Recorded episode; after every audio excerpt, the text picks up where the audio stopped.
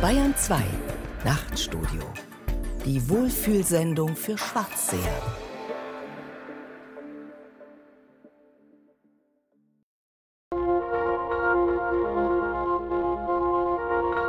Am 31. Dezember 2012 schloss nach 40 Jahren die Basisbuchhandlung in der Schwabinger Adalbertstraße. 1972 gegründet, galt die Basis in München als Institution. Hier in der Nähe der Universität werden mehrere Generationen mit dem Vokabular versorgt, das man braucht, um sich überhaupt als eine solche herausbilden zu können. Der Rest ist sicher naturgemäß eher ähnlich. Dabei war die Gründung der Buchhandlung ihrerseits an eine ganz bestimmte Generation geknüpft, an die Studentenbewegung, die der Buchhandlung erst das programmatische Vokabular zur Gründung liefert.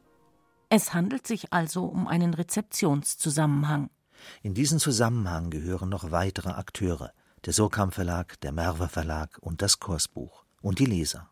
Salopp könnte man sagen, dass die Basis in München die Grundlage gewesen ist für jenen Überbau, der aus Surkamp, Merwe und dem Kursbuch bestanden hat, ein zentraler Ort für den Handel mit Theorie. Tempi passati. Denn wer heute in unmittelbarer Nähe zur Universität nach Buchhandlungen sucht, die Theorie vorhalten, wird enttäuscht werden und sich die heimliche Frage erlauben, wie die jungen Geisteswissenschaftler, die Philosophen, Philologen, Ethnologen und Germanisten ohne akzeptable Buchhandlung in der Umgebung überhaupt auskommen können. Die gemachte Zukunft. Das Kursbuch und die Zeit der Theorie von Thomas Palzer. Es sind die Generationen, die um 1960 herum an die Universitäten strömen, die Nazi-Kinder und Kindernazis, die nach einer Neudeutung verlangen eine Neudeutung dessen, was noch immer und unverändert auf dem Lehrplan steht, in ihren Augen aber in die Katastrophe geführt hat, zumindest mitverantwortlich ist. Und zum Teil von den gleichen Lehrern gelehrt wird, die auch schon 1933 bis 45 in den Schulen gewesen sind.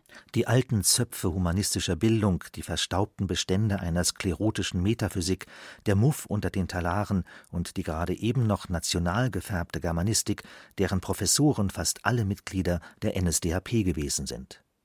Die tausend Jahre, die das Dritte Reich hatte bestehen bleiben wollen, sind zwar nicht ganz durchgehalten worden, doch mag einem Außenstehenden der Abstand zwischen dem Vorkriegsdeutschland und der Bonner Republik tatsächlich wie mindestens tausend Jahre vorkommen.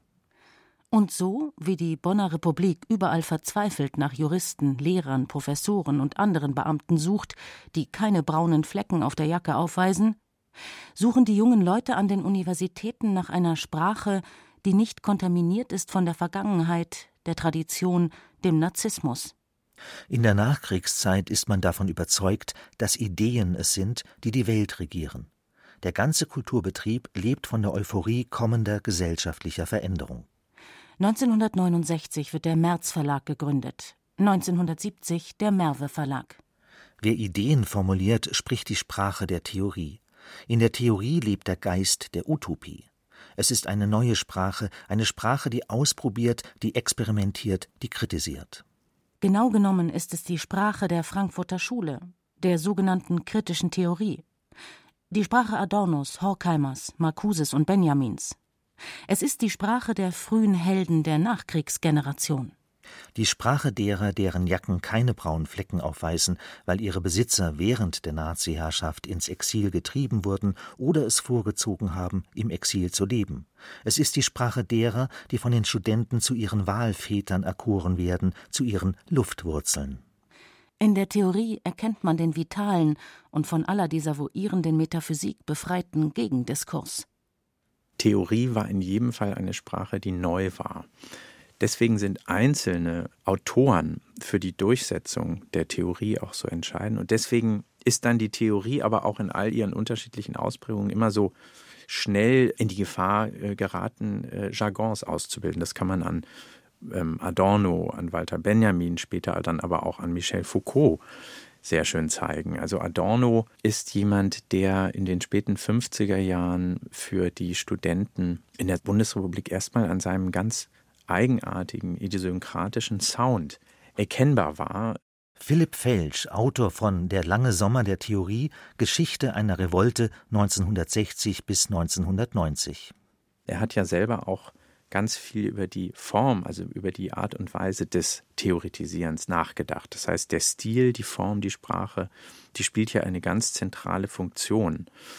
Und Theorie hat eben auch aufgrund dieses selbstreflexiven Verhältnisses zum eigenen Sprechen eine Möglichkeit geboten, die traditionellen akademischen philosophischen Diskurse auszuhebeln, gerade indem sie eine neue Sprache anbot, die natürlich im Fall von Adorno oder auch Benjamin politisch gedeckt war durch die Legitimation der jüdischen äh, Immigranten.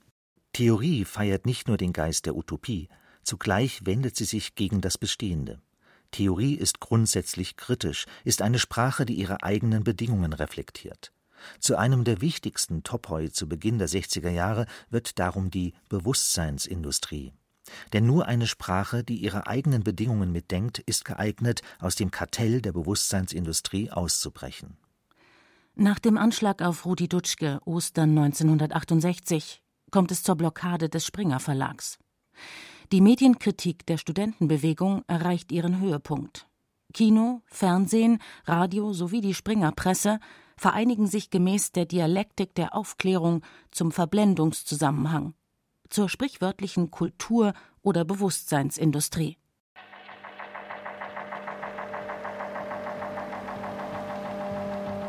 Am Frankfurter Institut für Sozialforschung lehren Adorno und Horkheimer und begründen die kritische Theorie. Noch in den USA haben sie diese gemeinsam in ihrer Essaysammlung Dialektik der Aufklärung zu formulieren begonnen. Nun, aus der Emigration zurückgekehrt, trauen sie dem Frieden nicht, in dem das Adenauer Deutschland vor sich hingeistert. Sie glauben an das retardierende Moment, das jedem Fortschreiten innewohnt, den Rückschritt, eben an die Dialektik der Aufklärung. Lichtspiele und Rundfunk brauchen sich nicht mehr als Kunst auszugeben. Die Wahrheit, dass sie nichts sind als Geschäft, verwenden sie als Ideologie, die den Schund legitimieren soll, den sie vorsätzlich herstellen. Sie nennen sich selbst Industrien, und die publizierten Einkommensziffern ihrer Generaldirektoren schlagen den Zweifel an der gesellschaftlichen Notwendigkeit der Fertigprodukte nieder. Das Schlagwort der Kulturindustrie macht schnell die Runde, wiewohl ausgerechnet Adorno es sich nicht nehmen lässt, häufig im Radio aufzutreten damals in der Bevölkerung als Gegenuniversität apostrophiert. Er ist ein häufiger Gast in den Nachtprogrammen der 50er Jahre, wo Aufklärung trotz aller Dialektik betrieben wurde. Hinzu tritt die Verabredung, zumindest die gemeinsame Entschlossenheit der Exekutivgewaltigen, nichts herzustellen oder durchzulassen, was nicht ihren Tabellen, ihrem Begriff von Konsumenten, vor allem ihnen selber gleicht. 70 Jahre nach der Niederschrift klingen viele Passagen der Dialektik der Aufklärung so, als hätten seine Autoren die jüngste Gegenwart gekannt. Und auch das Nachkriegsdeutschland erkennt sich zunehmend darin wieder. Zumal die Studenten. Die mussten sich aber den Text erst einmal in Raubdrucken besorgen. Ganze 22 Jahre nach der Erstveröffentlichung erschien 1969 bei Fischer eine Neuauflage. Vier Jahre zuvor, aber dennoch aus dem Geist dieser Dialektik der Aufklärung geboren, erscheint am 10. Juni 1965 im Frankfurter Surkamp Verlag eine Zeitschrift mit dem programmatischen Titel Kursbuch. Deren Ziel wird es sein, gegenüber der Totalität der Kulturindustrie eine Gegenöffentlichkeit zu bilden und dieser so anderen Öffentlichkeit ein Forum zu bieten Henning Marmulla, ehemaliger Lektor bei Surkamp, hat im Kursbuch bzw. seinen sogenannten heroischen Jahren zwischen 1965 bis 1970 also den Jahren, wo es bei Surkamp erschienen ist, eine eigene Studie gewidmet, die 2011 im Verlag Mattes und Seitz in Berlin publiziert wurde. Enzensbergers Kursbuch, eine Zeitschrift um 68. Das Kursbuch hat sich im Prinzip auch verstanden als äh, ein Forum einer Gegenöffentlichkeit, also ausgehend von dem klassischen Gedanken der kritischen Theorie, dass es eine Öffentlichkeit gibt, die manipuliert ist, die ihre Organe hat. In der Bundesrepublik ist es natürlich die Springerpresse vor allen Dingen, gegen die da ja auch äh, ganz stark protestiert wird. Und es sollte schon ein, eine, eine Art von Gegenöffentlichkeit sein, aber man muss dazu sagen, es war schon eine sehr äh, auflagenstarke Gegenöffentlichkeit. Also das war ja kein Blatt, das in einer geringen Auflage Tage erschienen, sondern in den Glanzzeiten kamen die Auflagenzahlen an die 40.000 Exemplare. Der Siegeszug der Theorie in den 60er Jahren hat mit einer Studentengeneration zu tun, die dann später als Neue Linke bezeichnet worden ist.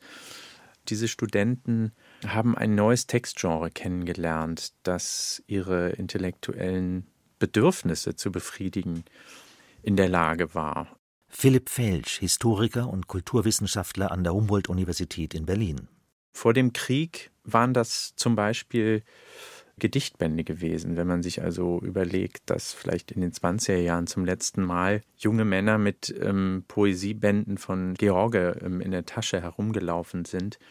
Solche ähm, Bedürfnisse, solche Praktiken findet man ab den späten 50er und frühen 60er Jahren dann auf einmal mit einer neuen Art von Literatur, die ich als Theorie bezeichnen würde. Theorie darf man dabei nicht mit Philosophie im akademischen Sinne verwechseln, sondern Theorie ist gerade eine Literaturgattung, die sich als polemisches Gegenmodell zur Philosophie etabliert, indem sie nämlich nicht zuletzt unter anderem auch eine Kritik ist des akademischen Betriebs. Während die Welt im Kalten Krieg erstarrt, ist auf die Stunde Null die Stunde der Theorie erfolgt, die Stunde der großen, gefährlichen Ideen. Zu ihnen gehört neben der Dialektik der Aufklärung Theodor Wiesengrund Adornos Minima Moralia. Reflexionen aus dem beschädigten Leben, eine Essaysammlung, die Mitte der 40er Jahre im kalifornischen Exil verfasst worden ist und Mitte der 50er Jahre in der Bonner Republik als Geheimtipp gehandelt wird. Sie stellt das Antidot dar, das koschere Gegengift zu Heideggers Holzwegen, das wenige Monate zuvor erschienen ist. Und ebenfalls auf Distanz geht zur damaligen Gegenwart der Bonner Republik, aber auf völlig andere Weise. Adorno stellt in den Minima Moralia klar, dass es in Deutschland nichts Harmloses mehr geben kann, weil im Hintergrund der verwalteten und erstarrten Gesellschaft die Konzentrationslager lauern. Heidegger wird darüber in den Holzwegen kein Wort verlieren. Adorno aber versteigt sich 1951 zu dem legendären Diktum, dass es unmöglich geworden ist, nach Auschwitz Gedichte zu schreiben. Was er kurz vor seinem Tod als Fehler eingesteht aber kaum jemand hat diesen Satz in der negativen Dialektik gelesen. Theorie war später, wie einmal behauptet worden ist, äh, zumindest in den 90er Jahren, der Jargon der Uneigentlichkeit. Sie hat sich mit Adorno, der ja vom Jargon der Eigentlichkeit mit Bezug auf seinen Lieblingsfeind Heidegger gesprochen hat, immer gegen Sprechweisen konstituiert, die kontaminiert waren von der Vergangenheit, von der Institution, von den bestehenden gesellschaftlichen Verhältnissen. Eigentlichkeit rekurriert auf das eigene und sein Eigentum, mithin auf das Subjekt. Theorie ist darum Jargon der Uneigentlichkeit. In seinem Essay Der lange Sommer der Theorie Geschichte einer Revolte 1960 bis 1990 beschäftigt sich Philipp Felsch in der Hauptsache mit dem Berliner Merve Verlag, der für die Theoriegeschichte der Bundesrepublik maßgeblich ist. Nun besteht die historische Dialektik der Theorie darin, dass sie immer sehr schnell dann auch eigene Jargons ausgebildet hat.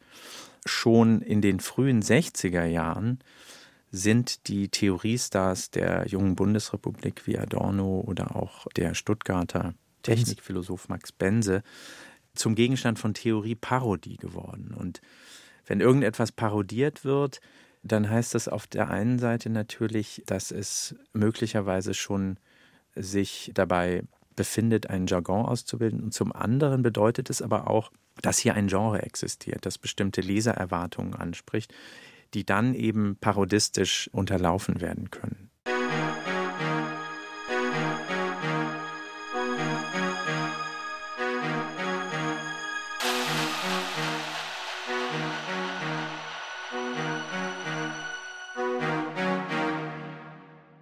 Alfred Andersch bezeichnet 1958 Hans Magnus Enzensberger, den späteren Herausgeber des Kursbuchs, als Angry Young Man und vergleicht ihn mit Heinrich Heine, den ersten Intellektuellen Deutschlands. Das ist ein Weckruf.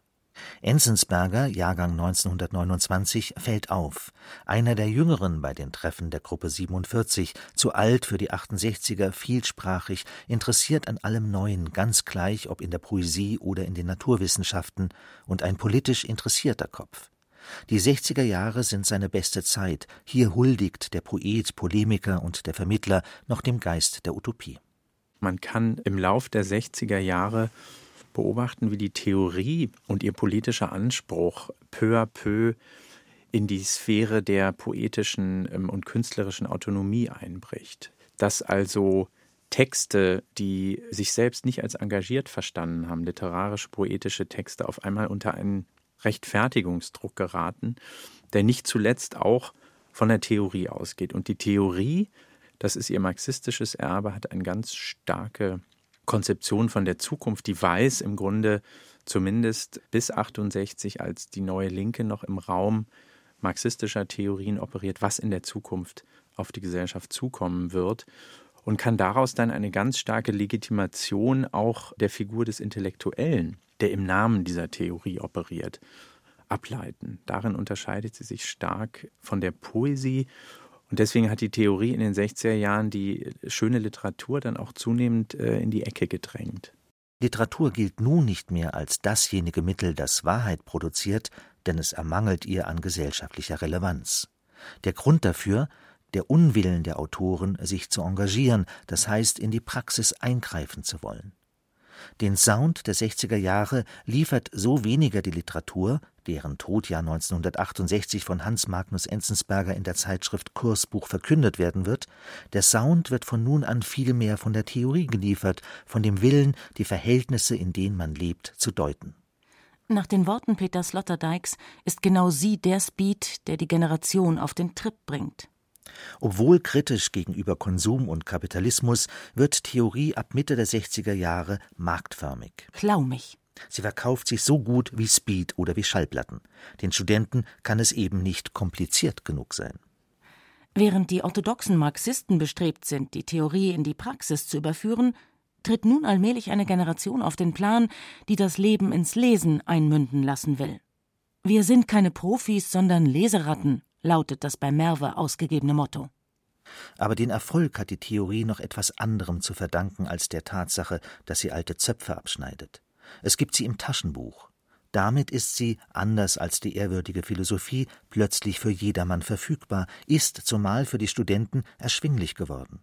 Schon Rowold hat 1946 mit seinem Rotationsroman die Taschenbuchrevolution eingeleitet, worin Adorno, der 1949 aus dem Exil nach Deutschland gekommen ist, die Liquidation des Buches erkennt.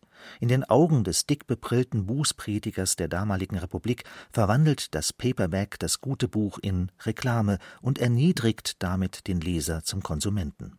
Wenn ich sage, dass in der Frühzeit des Theorietaschenbuchs so eine kulturkritische Befürchtung über diesen neuen Genre hängt, dann kann man, wenn man sich jetzt weiter bewegt und in die späten 60er Jahre ähm, geht, kann man sehen, dass die jüngeren Geschwister der Kulturkritiker der frühen 60er Jahre, also die 68er Generation, dass die sich diese Befürchtung unter umgedrehtem politischem Vorzeichen auf ihre Fahnen geschrieben haben, nämlich als Formel der Subversion. Mit anderen Worten, ab 68 wollte man das Buch revolutionieren. Man wollte in neomarxistischer Diktion seinen Tauschwert reduzieren, um seinen Gebrauchswert wieder zur Geltung zu bringen. Und ähm, in diesem Kontext entsteht eine ganz neue rote Gutenberg-Galaxis, ein neues Buchmarktsegment aus vielen kleinen autonomen Theorieverlagen, und der bekannteste und auf lange Sicht auch stilbildendste, würde ich sagen, in der Bundesrepublik ist der Merve Verlag gewesen, der anders als Surkamp von vornherein als politisches Projekt, das Büchermachen als totale politische Praxis versteht, aus der Taufe gehoben wurde und der sich dezidiert der Revolution des Buches verschrieben hat. Zwei Jahre vor dem Kursbuch startet 1963 der Surkamp Verlag die Taschenbuchreihe Edition Surkamp, eine Reihe geprägt von Theorie, in der Adorno, Horkheimer, Marcuse und viele andere erscheinen werden, um der Studentenrevolution die Thesenpapiere zu liefern. Man muss die Gebrauchsweise von Texten, ihr Sozialleben sich angucken. Und das bezeichne ich in meinem Buch mit dem Stichwort oder mit der Behauptung, dass Theorie ein eigenes Genre dargestellt hat. Denn vielfach ist die neue Zirkulationsweise dieser Texte im Taschenbuch in sehr großen Auflagen und die Lesart, also in den 60er Jahren kann man äh, überall in der Bundesrepublik, in Frankfurt, in West-Berlin vor allem solche kollektiven Leseexperimente in autonomen Seminaren, in wilden Akademien feststellen. Das ist eigentlich für die historische Wirkungsart dieser Texte fast entscheidender als ihr Inhalt. Und deswegen muss man sie eben in solchen Kategorien beschreiben, wie Lifestyle-Accessoire, wie Distinktionsphänomen, wie Radical Chic vielleicht auch. Drei Jahre nach der Gründung der Edition Surkamp 1966 präsentiert der Verlag auf der Frankfurter Buchmesse in nüchternem Bauhausweiß die Reihe Theorie. Nach Unsels Worten sollen darin nur kurze Texte publiziert werden, in freier Auslegung eines Diktums des Meisters Adorno, das das Ganze das Falsche ist. Weniger ist wahrer. Taschenbuch und Theorie verhalten sich also zueinander wie Schloss und Schlüssel. Theorie, das bedeutet 1965 kritische Gesellschaftstheorie. Surkamp gelingt es, mit seiner Reihe ein neues Genre zu etablieren. Ich würde sagen, das ist das Symptom einer kleinen Leserevolution, die von Surkamp angestoßen worden ist in der Bundesrepublik. Äh, wenn man sich das mal im Vergleich anschaut, Sein und Zeit, der philosophische Longseller des 20. Jahrhunderts, ist Mitte der 60er Jahre, also 40 Jahre nach Erstpublikation, gerade mal 40.000 Mal verkauft worden. Kultur und Gesellschaft 1, der kleine Surkamp, Edition Surkamp Band von dem Heidegger Schüler Marcuse, geht im ersten Jahr, glaube ich, 80.000 Mal über den Ladentisch. Also das sind völlig neue Dimensionen, die geistesgeschichtlich auch überhaupt nicht zu unterschätzen sind.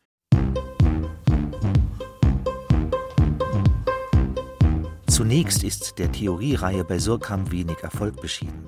Erst das dunkelblau eingeschlagene Surkamp-Taschenbuch Wissenschaft erreicht in den 70er Jahren breitere Leserkreise und entwickelt sich zusehends zu einem spektakulären Erfolg. In der hauseigenen Zählung hat die Reihe STW inzwischen die Nummer 2100 überschritten. Gegenöffentlichkeit. Das ist Mitte der 60er Jahre das Konzept der Stunde. Das leiten 1972 Alexander Kluge und Oskar Negt aus der Erfahrung der Medienguerilla ab, ihre Antwort auf die Bewusstseinsindustrie. Die Raubdruckbewegung will auch das Copyright abschaffen, wie heute der eine oder andere Jünger einer offensiven Digitalität. Sven Reichardt ist Professor für Zeitgeschichte an der Universität Konstanz. 2014 veröffentlichte er bei Surkamp Wo sonst? eine umfassende Studie zum linksalternativen Leben in den 70er und frühen 80er Jahren. Authentizität und Gemeinschaft.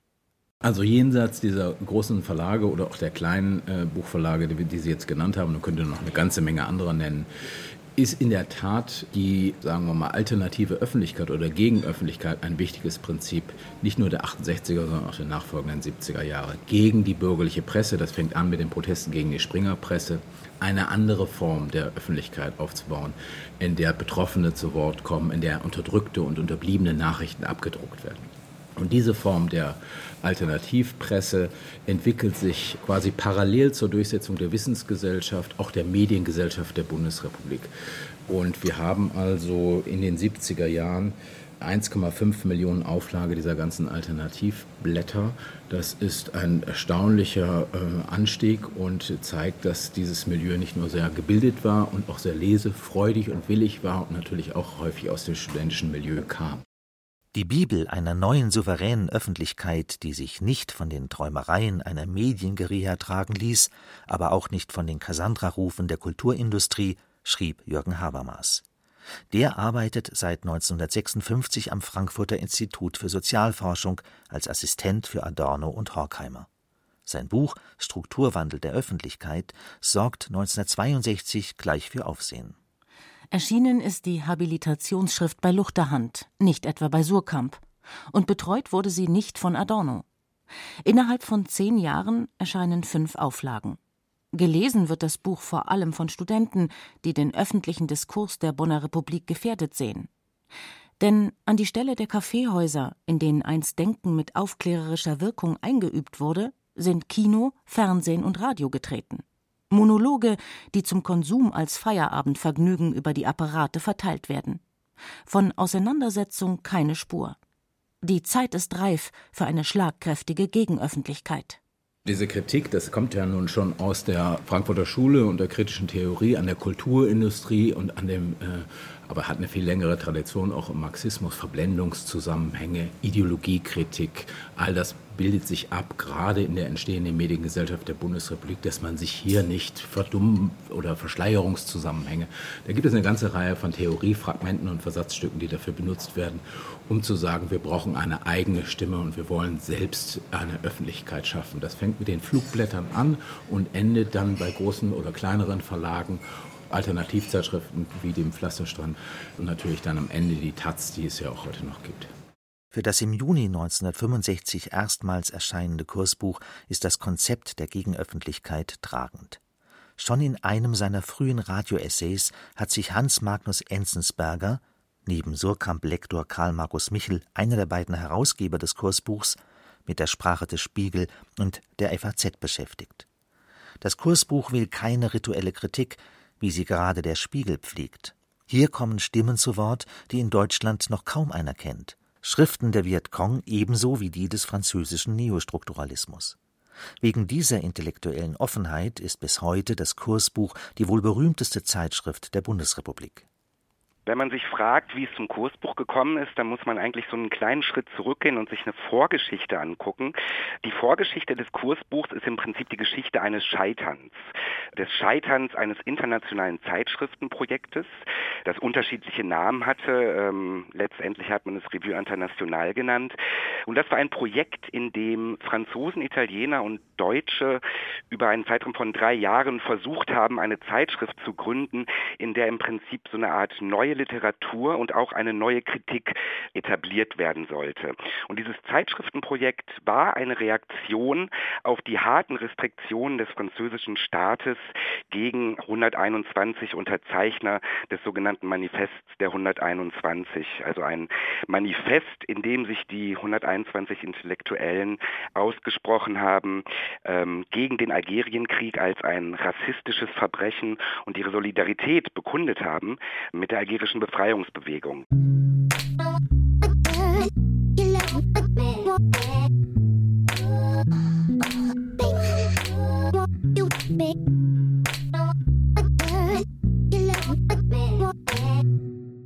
Zusammen mit einer ganzen Generation entdeckt das Kursbuch Diskussion und Diskurs als Kulturtechnik. Und das in einem Land, in dem noch jeder Kompromiss bis vor kurzem als faul gegolten hat. Miteinander reden und Gespräche führen, das ist man nach der langen Adenauer-Ära nicht gewohnt. 1965 reklamiert das Kursbuch, was die gesellschaftlichen Verhältnisse und Widersprüche angeht, Deutungshoheit für sich. Theorie ist eigentlich eine Waffe und eine ganz starke Ressource der neulinken Intellektuellen. Es gibt ja verschiedene intellektuellen Typen, ähm, also angefangen von Solar, Jacques, das ist eine unmittelbare politische Intervention. Dann gibt es Intellektuelle, die sich eher auf die Literatur verlassen haben. Der Streit darüber, ob Literatur autonom oder politisch engagiert worden sein soll, ist auch innerhalb von intellektuellen Kreisen ausgetragen worden. Und die Intellektuellen, die sich in der Bundesrepublik in den 60er Jahren dann auf die Theorie werfen, die ähm, beziehen aus dieser Literaturgattung ein neues Mandat, eine neue Rechtfertigung das äh, lange, also bis in die späten 70er Jahre, tatsächlich als Allzweckwaffe im intellektuellen Diskurs funktioniert. Das Kursbuch ist eine neue Art von Zeitschrift, in der Literatur wie Theorie ein Forum gegeben wird. Jedoch keiner Professorenphilosophie und keinen Philosophieprofessoren. Das Kursbuch wird zum Kompass für all diejenigen, die von den 60ern bis zu den 90er Jahren gern ein Theorieband in ihrer Manteltasche tragen, zu Anfang besonders gern Ernst Blochs Geist der Utopie aus dem Jahr 1923, später Autoren wie Jean Baudrillard oder Michel Foucault. Als aber die Wirklichkeit unter dem Himmel von Paris voll und ganz Sprache wird, sich also von der Praxis verabschiedet, da publiziert das Kursbuch eine Schmähschrift des Germanisten Klaus Lermann mit dem wunderbaren Titel La Cancan und Derridada. Aber das kam viel, viel später. Als die Revue Internationale dann wirklich endgültig gescheitert war, hat äh, Siegfried Unwelt seine große Chance gesehen, nun zu sagen, okay, dann machen wir doch eine deutsche Ausgabe, eine deutsche literarische Zeitschrift und fragte dann erstmal bei seinen Freunden Uwe Jonsson und Martin Walser an, ob die nicht als Herausgeber tätig werden wollten in so einer deutschen literarischen Zeitschrift im Surkamp Verlag. Beide wollten das nicht. Uwe Jonsson war in der Revue Internationale im Prinzip der deutsche Redaktionsleiter hatte die meiste Arbeit eigentlich damit und hatte also wirklich genug erstmal von Zeitschriftenarbeit. 1973 spricht der englische Literaturwissenschaftler und Intellektuelle George Steiner von der Surkamp Culture und zielt damit auf die Textlastigkeit des Programms, das mit 20 Bänden Hegel und 20 Bänden Adorno dokumentiert, wie es von der Macht der Theorie zutiefst überzeugt ist. Und dann hat äh, Unwelt Enzensberger gefragt und äh, der war relativ schnell sehr begeistert. Der war auch derjenige, der, wenn man das so sagen kann, am meisten Input in die Revue International, in diese Planungen gegeben hat. Und dann war halt für Enzensberger die Idee da, okay, wenn ich ein Forum haben möchte, um eine neue Literatur zu fördern, neue Kritik zu etablieren, dann mache ich das selber, dann mache ich das im nationalstaatlichen Rahmen und kann aber dann natürlich auch internationale Autoren in das Kursbuch reinholen. Und daraufhin hat Enzensberger dann dem Siegfried Unseld zugesagt und gesagt, dass er das macht.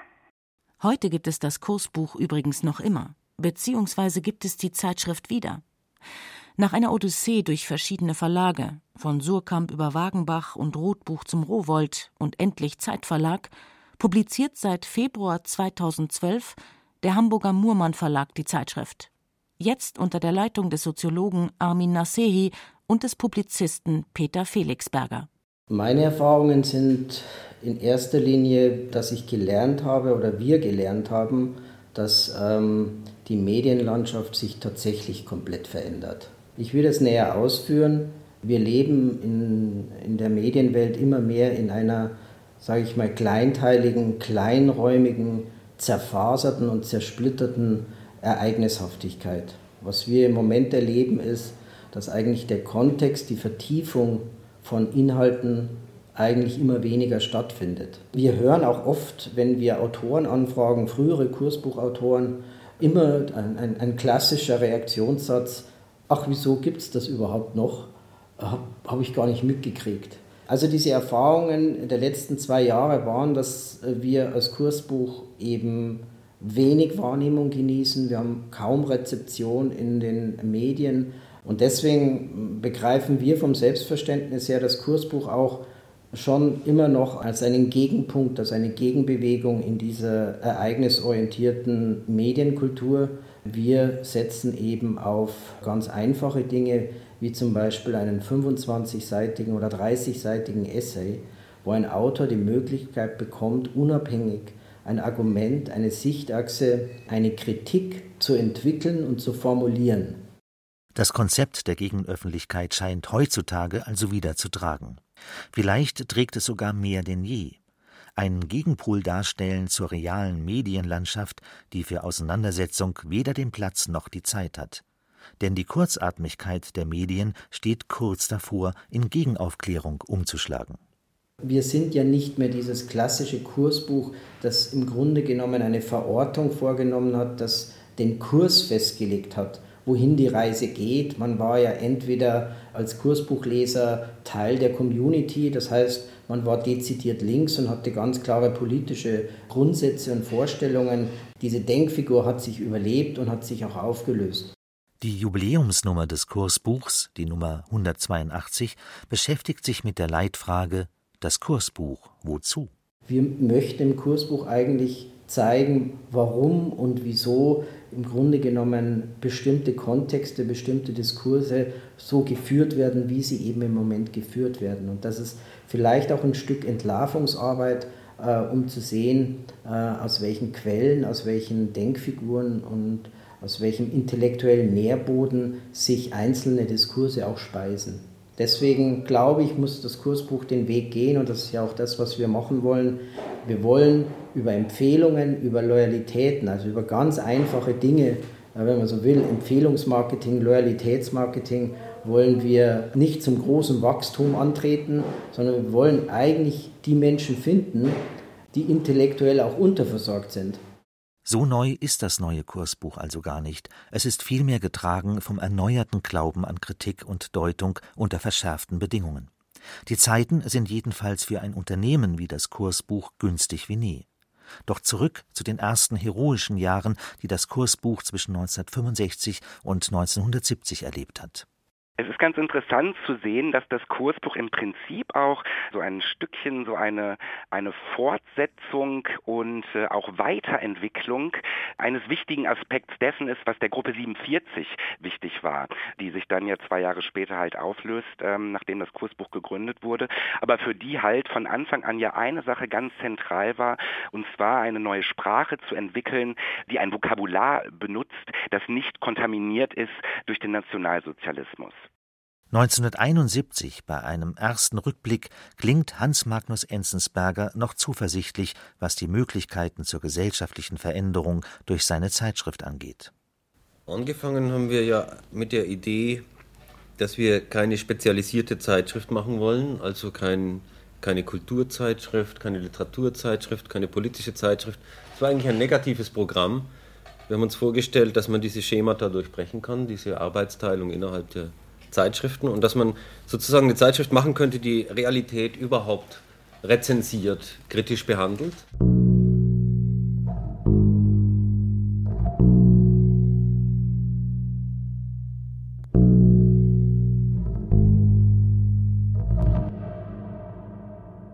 Die letzte Generation, die an die Machbarkeit der Geschichte glaubte, daran, dass der Geschichte ein teleologisches Konzept zugrunde liegt, ist die 68er Generation. Sie ist beseelt vom Geist der Utopie, von dem Glauben an Linearität und Fortschritt.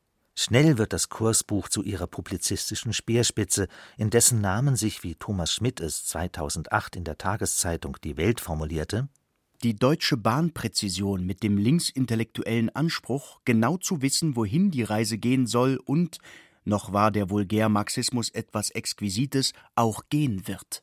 Deshalb glauben die 68er auch an die Theorie, denn in Theorie steckt das Versprechen der Planbarkeit und Beherrschbarkeit. Zehn Jahre später ist Ernüchterung eingetreten, auch beim Herausgeber des Kursbuchs. In der Nummer 52 aus dem Jahr 1978 veröffentlicht Enzensberger ein Essay mit dem Titel Zwei Randbemerkungen zum Weltuntergang, in dem er der damaligen Linken vorwirft, was jeder Passant längst verstanden hat, dass es keinen Weltgeist gibt, dass wir die Gesetze der Geschichte nicht kennen. Trotz der 20 Bände Hegel bei Surkamp wird der Weltgeist ganz ohne Pomp verabschiedet. 1970 verliert das Kursbuch seine Heimat, den Surkamp Verlag. Zwischen Enzensberger und Unselt ist es zu Unstimmigkeiten gekommen. Der Verleger denkt ans Geschäft. Den Herausgeber dagegen drängt es nach seinem einjährigen Ausflug nach Kuba in die Praxis. Es ist ja schon irgendwie sehr evident, dass mit dem Aufkommen auch des postmodernen Paradigmas dann äh, nach 68 im Prinzip ja der Gedanke beziehungsweise die Überzeugung verloren geht, Geschichte machen zu können. Geschichte ist machbar, weil ja wirklich eine, eine sehr moderne Maxime, die auch in den 60er Jahren vertreten wurde und von der die 68er Bewegung überzeugt war, von der auch die Autoren, die im Kursbuch geschrieben haben, überzeugt waren. Und, und das lässt dann ja nach. Enzensberger reflektiert reflektiert auch dieses Aufgeben dieser Idee, dass Geschichte machbar sei. 78, zehn Jahre, also nach den Ereignissen um 68 in seinem langen Gedicht Der Untergang der Titanic. Und das ist, glaube ich, schon mal so ein erster Faktor, der sich da verändert. Hinzu kommt auch, glaube ich, ähm, das ist ja auch interessant, von Seiten der Politik, der Autor als, als moralische Instanz, als Intellektueller oder vielleicht sogar als Berater, wie Günter Grass das zum Beispiel als Redenschreiber für Willy Brandt war, ja gar nicht mehr gefragt ist. Und äh, das ist ja kaum vorstellbar, dass Angela Merkel sich, sich einen Schriftsteller an ihre Seite holt, der sie berät. Insofern jede Theorie ein Versprechen auf die Zukunft enthält, liegt ihr Niedergang nach 1990 in der Einsicht begründet, dass ihr erhabenes Verhältnis zur Praxis tatsächlich prekär ist, wenn nicht gar illusionär. Theorien greifen dem sich Aussprechen der Phänomene illegitimerweise vor.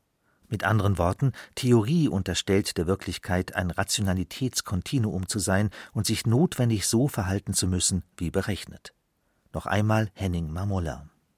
Das Theorieverständnis hat sich im Prinzip ja auch weiterentwickelt in der Zeit, in der das Kursbuch erschienen ist. Also inspiriert ist Enzensberger natürlich von Anfang an seiner, seiner Karriere auch von der kritischen Theorie gewesen, aber hat die ja auch immer weitergedacht, sei es äh, mit der Bewusstseinsindustrie, die im Prinzip eine optimistische Interpretation von Adornos und Horkheimers Kulturindustrie Gedanken ist und so halt auch ähm, sein Verständnis des Intellektuellen.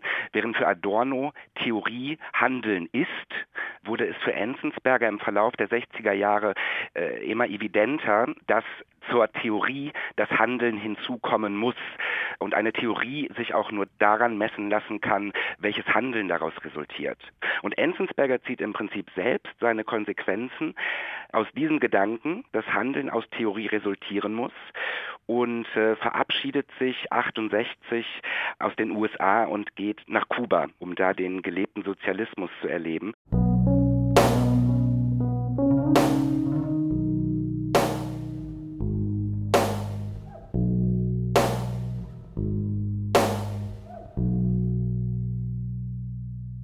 Zu Beginn der 70er Jahre zerfällt die 68er Generation in verschiedene Subkulturen.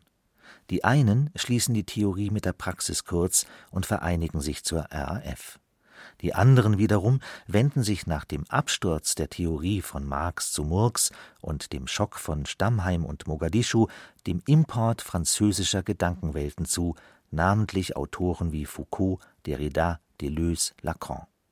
Allen voran spiegelt sich das im Programm des Merve Verlags, das verdeutlicht, der Sound der Dialektik beginnt zu stottern. Theorie ist nicht mehr das, was sie einmal war. Die Bände, die 1977 am Merve-Stand ausliegen, sind vom Format einer Broschüre der Raubdruckbewegung auf das postkartengroße DIN B6 geschrumpft.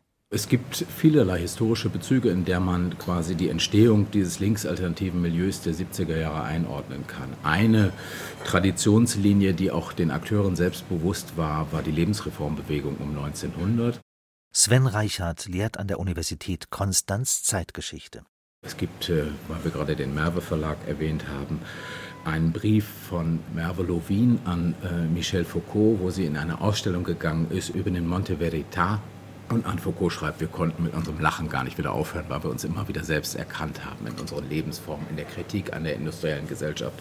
Aber natürlich ist die Gesellschaft der 70er Jahre eine ganz andere als die Gesellschaft um 1900, eine hochindustrielle Gesellschaft mit extrem starker sozialer Ungleichheit. Aber es sind ähnliche Aufbruchsbewegungen, ähnliche Kritikbewegungen, hier aber stärker politisiert, ideologisiert, stärker vom Marxismus geprägt als bei der Lebensreformbewegung um 1900. Der Kulturhistoriker Philipp Felsch ergänzt, wenn man sich nochmal auf die Gebrauchsweise von Theorie, auf die theoretische Praxis, also mit anderen Worten auf das Lesen und die Lektüre in den 60er Jahren kapriziert, kann man die interessante Beobachtung machen, dass das Lesen was ursprünglich der Vorbereitung einer politischen Praxis dienen soll, ähm, selber immer mehr diesen Anschein von Radikalität annimmt und in den 70er Jahren dann zu einer subversiven Praxis per se avanciert. Der Leser, der in den 60er Jahren oftmals, also im Zuge der Politisierung der 68er Generation, einem wachsenden Misstrauen ausgesetzt ist, dass er nämlich eben nicht sich in den politischen Kampf wirft, sondern sich äh, also in sein Papieruniversum verkriecht. Dieser Leser wird in den Theorien der 70er Jahre, wenn man an die Rezeptionsästhetik, aber auch die Theorie der Lektüre bei Roland Barthes oder Althusser oder Umberto Eco oder Michel de Certeau denkt, wird zu einem modernen Antihelden aufgebaut. Man könnte auch sagen, zu einem postmodernen Antihelden, dessen Bricolage, dessen Appropriation und dessen Zweckentfremdung von Texten, die andere geschrieben hat, zur eigentlichen kulturellen und auch subversiven äh, Aktivität avancieren. Freilich kommt in Anbetracht der aufkommenden Frankolatrie in den Kulturwissenschaften nicht nur bei hartnäckigen Aufklärern der alten Schule der Verdacht auf, bei dem Versuch der Selbstaufklärung der Aufklärung habe die Theorie vollends den Boden unter den Füßen verloren. Doch es gibt noch eine weitere Subkultur, diejenigen, die gierig nach Authentizität verlangen, die einen enormen Hunger nach Wirklichkeit verspüren. Ich bin. Wir sind. Das ist genug. Nun haben wir zu beginnen. In unsere Hände ist das Leben gegeben. Für sich selbst ist es längst schon leer geworden, es taumelt sinnlos hin und her, aber wir stehen fest, und so wollen wir ihm seine Faust und seine Ziele werden. Diese in einer eschatologisch, einer heilsgeschichtlich aufgeheizten Sprache verfassten Zeilen schreibt der Philosoph Ernst Bloch um das Jahr 1917 in Locarno.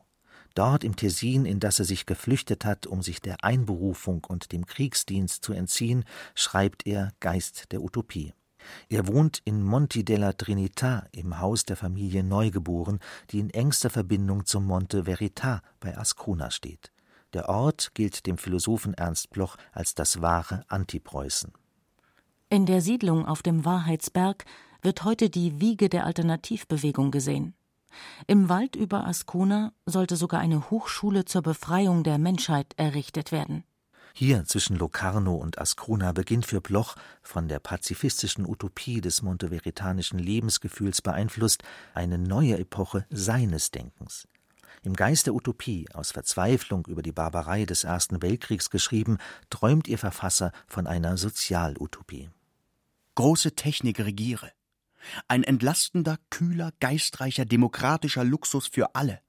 Ein Umbau des Sterns Erde mit dem Ziel abgeschaffter Armut, maschinell übernommener Mühsal. Ploch will den Exodus des europäischen Ichs, das noch zwischen Erinnerung und Prophetie stehe, im Dunkel des gelebten Augenblicks, will den Aufbruch in die Utopie, will den Ausbruch aus der bestehenden Welt hin zu einer christlich-messianischen Gemeinde im Einst. Er will zu einem neuen, reichen, frommen Leben. Geist der Utopie ist aber zugleich ein Manifest gegen den Stuck, gegen die Leere, Ungläubigkeit und Hohlheit der Zeit um 1900.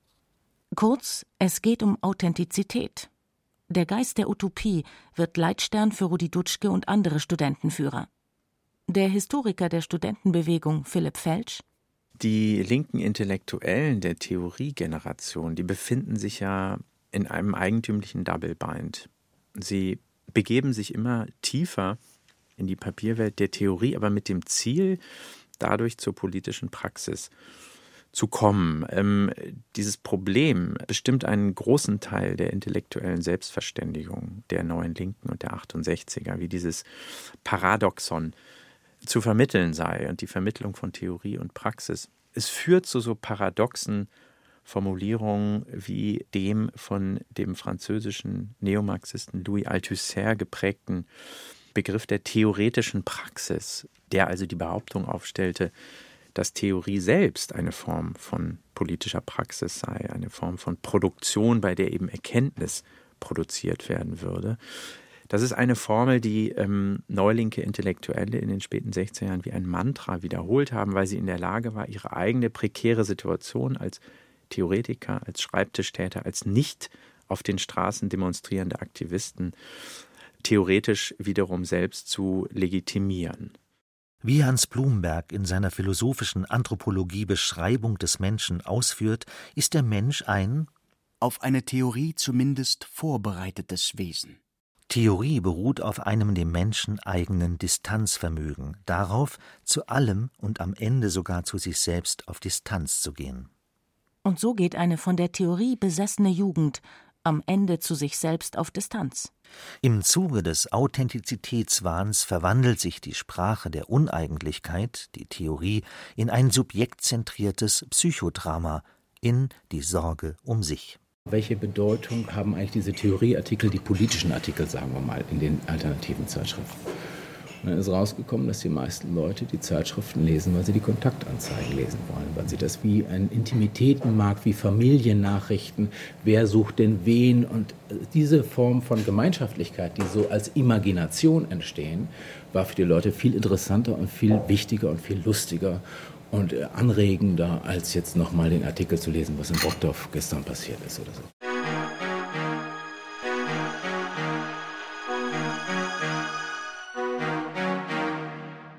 Noch 1969 hat Adorno für den unbedingten Vorrang der Theorie vor der Praxis plädiert. Da ging von der Figur des Intellektuellen noch ein Versprechen aus. Das ist inzwischen vorbei. André Glücksmann, einer der neuen Philosophen Frankreichs, rechnet 1977 in einem Essay die Meisterdenker ab. Ein ironischer Titel, wie der Klappentext verdeutlicht. Das Deutschland Geburtsstätte der faschistischen Bewegungen ist kein Territorium, keine Bevölkerung, sondern ein Text und ein Verhältnis zu Texten. In den 80er Jahren wanderte die Theorie in die Kunst ab, und dort hält sie sich bis heute am liebsten auf. Viele scheinen unter den gegenwärtigen Bedingungen zu glauben, dass Informationen in der Wirklichkeit auf eine ähnliche Weise vorkommen wie Atome, als etwas, das gegeben ist. Doch Informationen besitzen eine syntaktische Struktur, was bedeutet, dass sie gemacht sind, statt einfach nur gegeben zu sein. Überhaupt ist uns in dieser Welt nichts gegeben, mit Ausnahme der Welt selbst, diese aber nur diffus, unbestimmt, wankelmütig und höchst veränderlich.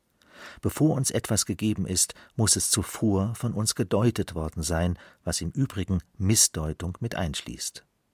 Das Deuten gehört zu den wichtigsten Kulturtechniken überhaupt, denn es gibt hienieden buchstäblich nichts, was nicht gedeutet werden müsste. Wenn ich mich an den Universitäten umschaue, dann ist natürlich ein bestimmter Theoretikerkanon absolut präsent, also im Vokabular, in der Selbstverständlichkeit, mit der gewisse Autoren zitiert werden, in der Selbstverständlichkeit, mit der man Stichwort Jargon der Uneigentlichkeit um bestimmte Begriffe gestische Anführungszeichen macht, etc. Aber der Status dieses Theoriediskurses scheint mir unklar zu sein. Ich habe manchmal fast den Eindruck, dass es sich so um eine Art abgesunkenes Kulturgut handelt. Denn eine ganz wichtige Funktion, die die Theorie lange erfüllt hat und die sie, glaube ich, historisch auch so wichtig macht, die hat sie heute an den Universitäten nicht mehr. Und diese Funktion bestand darin, eine Kritik der akademischen Institutionen und des akademischen Diskurses zu sein. 36 Jahre nach der Geburt des Kursbuchs kehrte mit 9-11 die Wirklichkeit mit Wucht zurück. Seitdem ist die Zeit der Theorie vorbei. Das Vertrauen in sie ist porös geworden, man hält Theorie bestenfalls für Rhetorik, schlimmstenfalls für Rabulistik. Dass Dinge gedeutet werden müssen, kommt vielen heute absurd vor, so absurd, als schickte man sie zur Wahrsagerin. Der mit dem Internet vollzogene Medienwandel hat den Begriff der Gegenöffentlichkeit überflüssig gemacht. Gleichzeitig hat Kommunikation erheblich an Aura eingebüßt. SMS, Chat und Facebook haben ihren Charakter und die Bedeutung zumal für die jüngeren Generationen dramatisch verändert. Privatsphäre ist ein Konzept von gestern. Niemand glaubt heute mehr an Aufklärung und vor allem an den Bedeutungshof, der den Begriff umgibt. Aus Aufklärung ist handfeste Transparenz geworden, sprich eine Sache für Wikileaks. Was die Medienguerilla anbelangt, so sind aus ihr der Chaos Computer Club und die Hackerszene hervorgegangen. Theorie gehört heute zu einem abgesunkenen Kulturgut. An ihre Stelle ist das Handfeste getreten, der Absolutismus der Wirklichkeit. Ein neues Kursbuch hat nur eine Chance, wenn es diesen Monarchen stürzt.